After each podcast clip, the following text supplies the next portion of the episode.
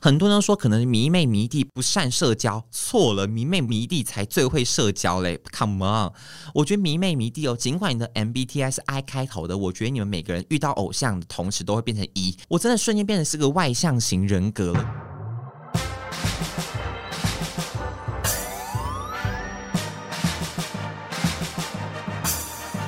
说说说说你爱音乐。音乐 Hello，大家好，我是你们的高分贝 DJ 宝剑。那我会出现在这边呢，是不是很多人都吓一大跳？相信如果有看我们 YouTube。或是说有听世宏上一集，就是第一百集的节目的话，应该有发现他有跟大家预告说会有新的主持人。那新的主持人，没错，就是我。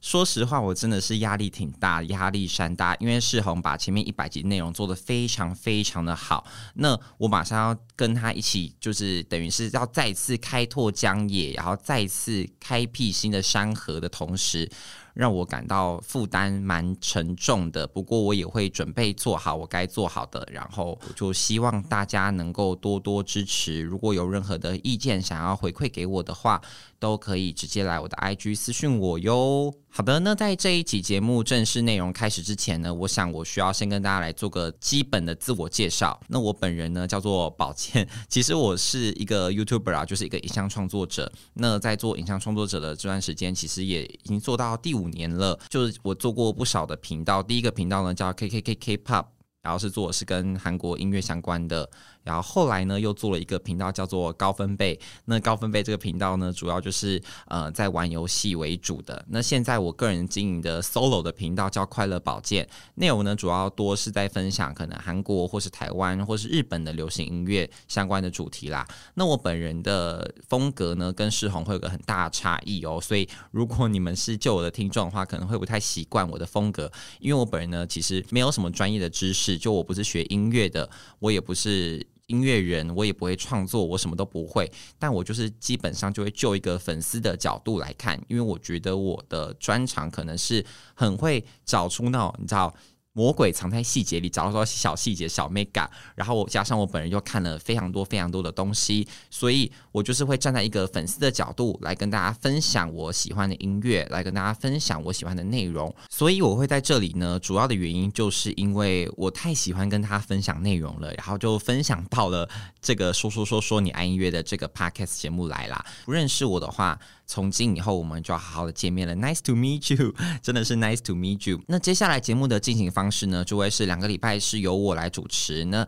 另外两个礼拜呢，就是偶像 DJ 我们的世宏会帮忙大家主持啦。所以就是这样交错交错。大家就是可能听习惯我了之后，就马上哎，再帮你换一道菜，换成世红。那世红的菜吃饱了之后呢，又换到我，就给大家一个多重的听觉饗宴这样子。那今天的主题呢，其实是最近非常非常 hit 的一个大主题。如果是台湾的听众朋友们的话，应该最近对这个这四个字非常的耳熟能详，甚至已经到厌烦的程度了。为什么？因为它就叫做原子少年。Oh my god！原子少年可以说是这半年以来，半年好太 over 了。这三个月以来，就是台湾那个热搜排行榜关键字的爬升冠军吧。我真的没有想到。一档台湾的选秀节目可以做到如此的雷声大作耶！因为以往的节目，好抱歉，但我真的必须说，以往的节目可能多半都是属于雷声大雨点小，就是前面预告哇，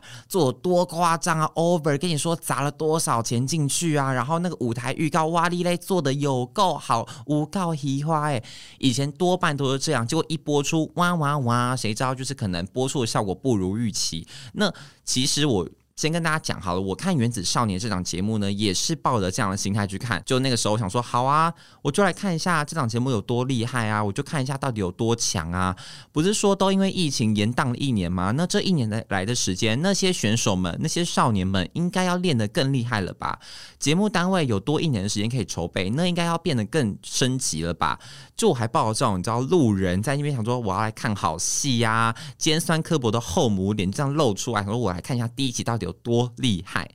结果一看，Oh my god！我真的觉得太厉害了，就是属于是跌破眼镜的那种程度。哎，想说台湾 Is this 台湾？这是台湾做的节目吗？完全完全的不可置信。那我今天呢，就会先跟大家着重再分析说，到底为什么《原子少年》这个节目会爆红的五大原因。我自己整理归纳出来的，我觉得有五大原因可以跟大家做个分享啦。总结这五大原因的几句话呢，就是天时地利又人和。怎么说天时地利人和呢？我等下就会跟大家一一做分享啦。首先第一个呢，就是我觉得他们这次找来的选手，就是总共他们海选选了好多人嘛，最后筛筛筛筛到了八十位，就进入了节目去做比赛。那这八十位选手呢，其实真的可以说是行行出状元，个个出精英。行行出状元，就是他们原本可能都原本的职业啊，很多都是素人，很多都不是有经纪公司背景的，所以就是有的选手他可能之前是保险业业务员，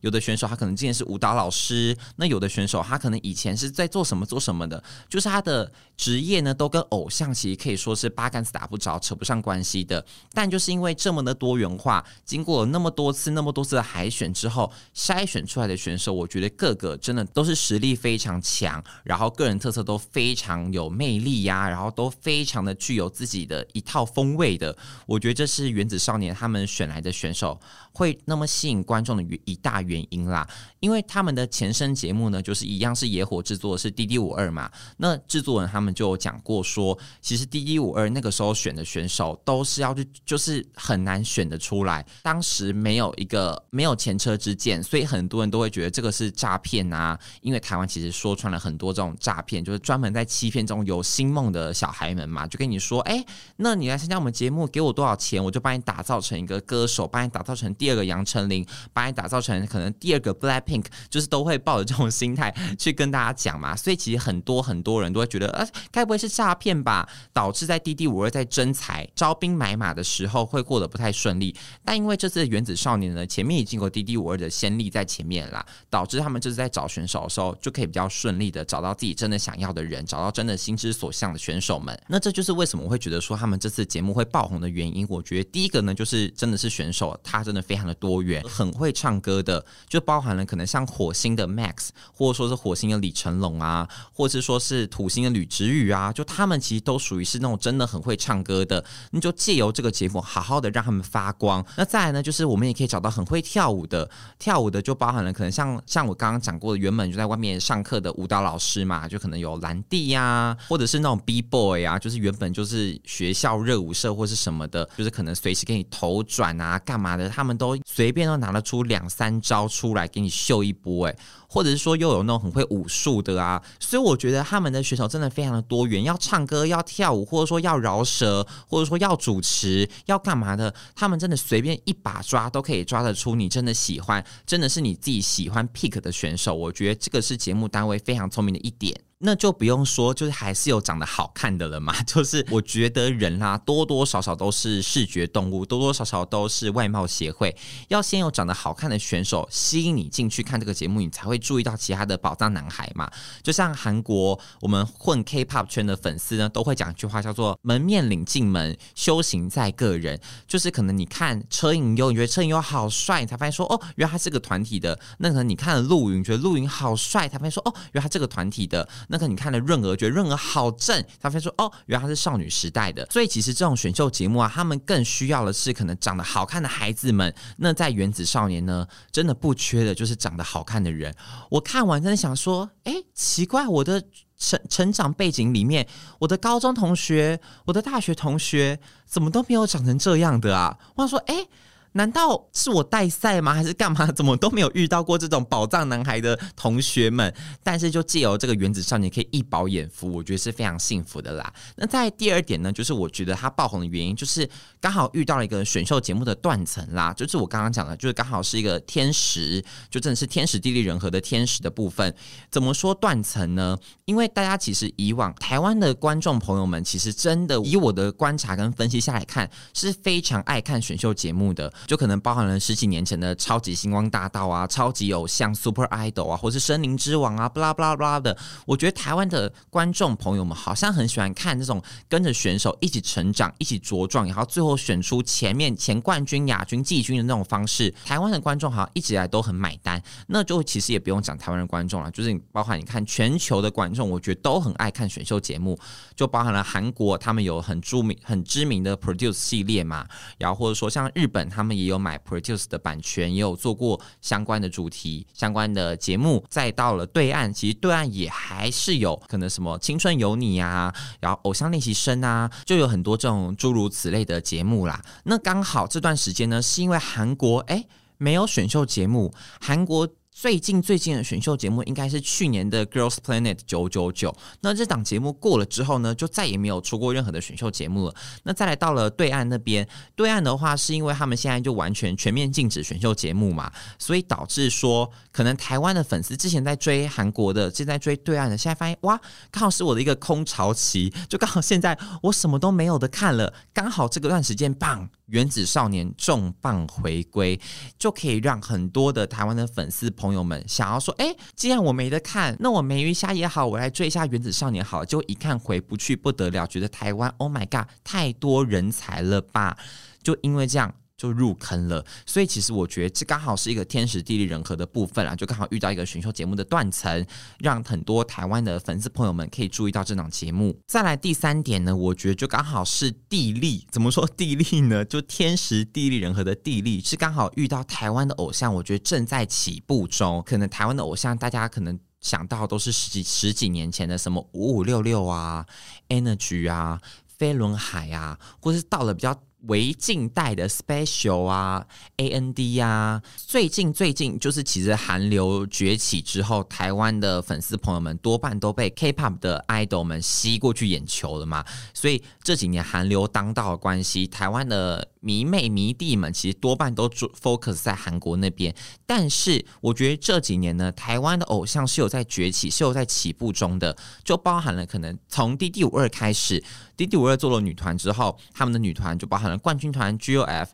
或者说是人气团拼放或者后来才被签。出道的 H.U.R，他们都是各自在发光，因为其实他们都有不一样的魅力啦。就如果你喜欢那种酷帅，然后喜欢那种创作才女、rap 饶舌的话，那 H.U.R 就会是你的爱。那如果你今天喜欢是可爱甜美，然后我们就是初恋系女团，那就喜欢 Pinkfong。所以其实他们女团呢，我觉得做出了很强强大的市场区隔。那在包含了可能像 A.K.B 体系的 A.K.B.T.T.P 啊，那或者说像 Per Six，我觉得台湾的女团是有在崛起的当中。那台台湾的男团呢，就包含了从狼人杀崛起的五间情。那五间情里面的成员呢，其实也都是各自发光。但就是有一句话怎么讲的，叫做“聚是一团火，散是满天星”嘛。就聚起来的时候呢，五个人哦，人气超高。可是各自 solo 的时候呢，也都可以有自己的一片天。所以五坚情他们更是带出了台湾男团的那种气势感，让粉丝能够有一个归属感。我觉得是现在台湾的团体在做的。就是我觉得台湾的团体呢，他们的优势就在于说。很接地气，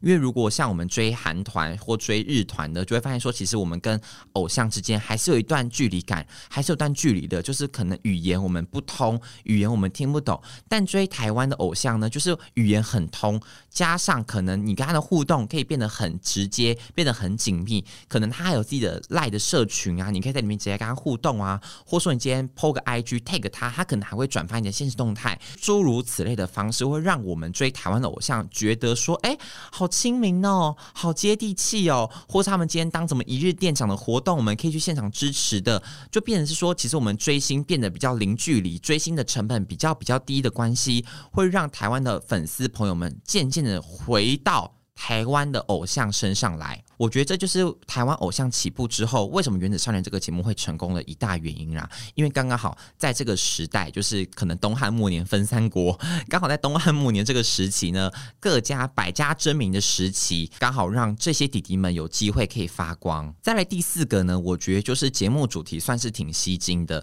尽管到了现在，会有很多人诟病说赛制怎样的不公平啊，或者说节目单位怎么样的操作，感觉有点围雷啊，或是干嘛干嘛的，但都不可。否认的是，的确台湾的选秀节目也是做出了一条新的道路。因为这次《原子少年》呢，他们绑的是团体，就他们把所有的弟弟们八十个人分成了八个团体，一团十个人，分成了按照你的属性，例如说你可能是属于邻家男孩型的，那你就是属于地球；或者说你是很会跳舞的，那你就在土星；或者说你今天是哦超级无敌高的，那可能就在木星；或者说你今天属于比较中性魅力的，就在金星。巴拉巴拉巴拉的，它是按照每个选手的属性，每个选手他给人的个人特质去帮你做分门别类，帮你做分配的。那在这样的设计下面，为什么会说还不错的原因，是因为它可以在前期呢就帮你找到心中的归属感。可能你看了第一集、第二集的 Produce 系列，你可能还找不出你自己真的喜欢的选手。可是你在看了《原始少年》的第一集、第二集，你就可以觉得说啊，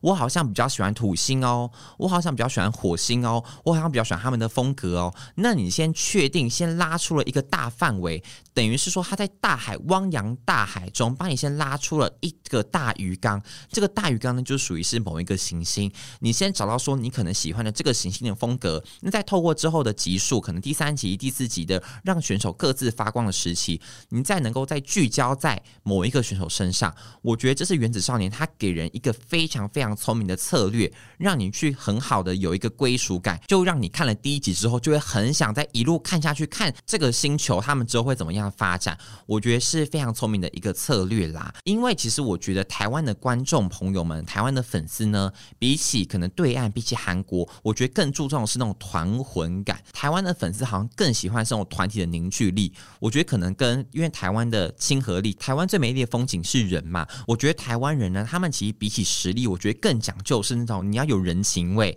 你我要看到你们之间的互动是真的很融洽的。我觉得台湾人好像更吃这更买单这个部分，所以他们做到团魂，把团魂的这个设定用好用满，你就更容易去激发粉丝之间想要去维护、想要去爱护、想要去投票。投出支持的这个行星，我觉得这是非常非常聪明的一个节目的主题啦。那至于之后要怎么把它做得更好，我觉得一定有很多进步的空间。可是就于这个概念上来看，是的确是非常新颖的。那在最后一点呢，就是我觉得是粉丝的预期心理。那什么叫预期心理呢？就是因为他们之后会有出道的选手嘛，所以我觉得就一个粉丝来看，他就会觉得说，那我要投票，我要投票投出我支持的选手，我要帮助他们可以出道，他们就会有个预期的心理，觉得说，我我现在要跟他们做出一个互动感，就像我身为一个 YouTuber，我要怎么去让粉丝间的跟我距离更近？或者说要怎么去吸引更多的死忠粉丝，在这个社群上面去做发酵，透过你跟他一来一往的互动模式。所以原子少年他们做的互动是什么？就是透过粉丝的投票嘛，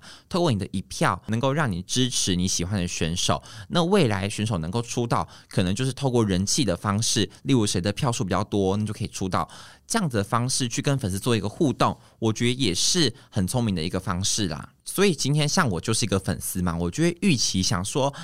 啊，那接下来他们会怎么样？那接下来他们要干嘛？那我真的要投票投起来，就会激发彼此，然后可能呢，彼此就会有个凝聚力。因为像我昨天才看到一个新闻。就是一个研究，他就讲说，很多人都会说，其实迷妹迷弟就是粉丝啊，是生活上的边缘人，但其实根本就不是。就像是可能以前的地缘关系，可能你在你跟附近的邻居朋友们可以处得非常好，是因为你们是个地缘关系，或者说你跟你的家人是有血缘关系的。但我觉得粉丝这种心态叫做粉缘关系，我自己取的粉缘，就是说可能你今天跟他喜欢同样的人，你今天跟他喜欢同样的行星，那你们之间的那个凝聚力就会非常非常强大，你们就会想要。好，我们要发挥我们多大力量？可能自己动员自己去剪影片，然后动员自己可能去组织一个投票的小组，然后或者说是组织一个应援团队去买什么买什么，或者说你要怎么样让他这个团体变得更好？我觉得这是一个粉缘关系带来一个最重要最重要的耶。很多人说可能迷妹迷弟。不善社交，错了，迷妹迷弟才最会社交嘞！Come on，我觉得迷妹迷弟哦，尽管你的 MBTI 是 I 开头的，我觉得你们每个人遇到偶像的同时都会变成一瞬间变一耶！就说哦，我真的瞬间变成是个外向型人格了。为什么？因为我们愿意为了他们去赴汤蹈火，我们愿意为了他们去跟别人 social，愿意为了他们去跟别人交涉，去跟别人讲沟通。博阿诺，为什么？因为我们要让我们偶像。哦，发扬光大，被越来越多人看见。我们要去不同的论坛发文，去 d c a r 发文，去 PTT 发文，去安利我们的一个选手。我觉得这是粉丝最厉害的地方啦。所以这就是为什么我觉得透过互动的方式，可以更容易去凝聚粉丝之间的那个预期心理，也是为什么我觉得《原子少年》会红的原因。所以今天呢，就帮大家整理了我自己心目中认为的《原子少年》会爆红的五大原因啦。所以我觉得《原子少年》这档节目算是开创了一个台湾的先河吧，选秀先河。就我是一个台湾人来看，我会觉得这个选秀节目的热潮，自从《超级星光大道》之后。就再也没有了耶！第三届超级星光大道第三届，可能徐佳莹那届之后，我觉得它的热度就一直在下降了。真的很久很久没有这种全台在封一个选秀节目的感觉了。我自己是觉得，真的回到我的童年时期，真的回到了我以前还守在电视机前面看着每一集播出，看着总决赛直播那个时期，让我觉得很欣慰耶。就真的觉得台湾的偶像是真的真的在崛起了吗？毕竟我自己本身就是很喜欢追星，我很喜欢追偶像，所以能够看到这种选秀节目再次燃烧、再次引起话题，对我来说都是件非常非常欣慰的事情。那不知道你自己有没有在追《原子少年》啦？我想可能原本有在听这个节目的听众朋友们，可能多半都没有在看《原子少年》这档节目，但我真的还挺强烈建议你们都可以去多多点击。如果你们不想看一整集的节目，我觉得也没关系，你们可以去 YouTube 上挑。几个点阅率挺高的片段来看，我觉得看完都会让他们大大的改观，会让人觉得台湾的孩子们真的真的很有两把刷子，他们只是缺个舞台。他们只是缺个机会，所以如果你有那个兴趣的话，我觉得都可以去多多支持他们啦。好，那他们的总决赛播出时间呢是在七月中啦，但他们已经录完总决赛了，所以就希望粉丝们能够好好的拭目以待，慢慢的跟我一起看下去节目之后的发展会长怎样喽。好的，那以上呢就是今天说说说说你爱音乐的节目内容啦。那不知道你自己听完的感想是什么？如果你也有在追原子少年的话，都可以来我的 IG 来私讯来跟我一起大啊聊一波哟，因为我知道追星这条路上最缺的就是什么。最缺的就是你的身边跟你完全不是同温层，你身边完全没有一个人可以跟你聊这件事情。I know, I know，非常的痛苦，所以我可以成为大家的追星好朋友。大家如果有任何想要聊的、想要知道的，都可以来私讯我，跟我一起聊《原子少年》这档节目。那未来呢，身为大家的高分贝 DJ，我也会在线上云端跟大家一起大聊一波。所以希望大家不要感到寂寞，也不要觉得孤单，因为之后都会有我来陪伴着大家喽。好，那我是大家的高分贝 DJ 宝剑，我们就下礼拜见喽，拜拜。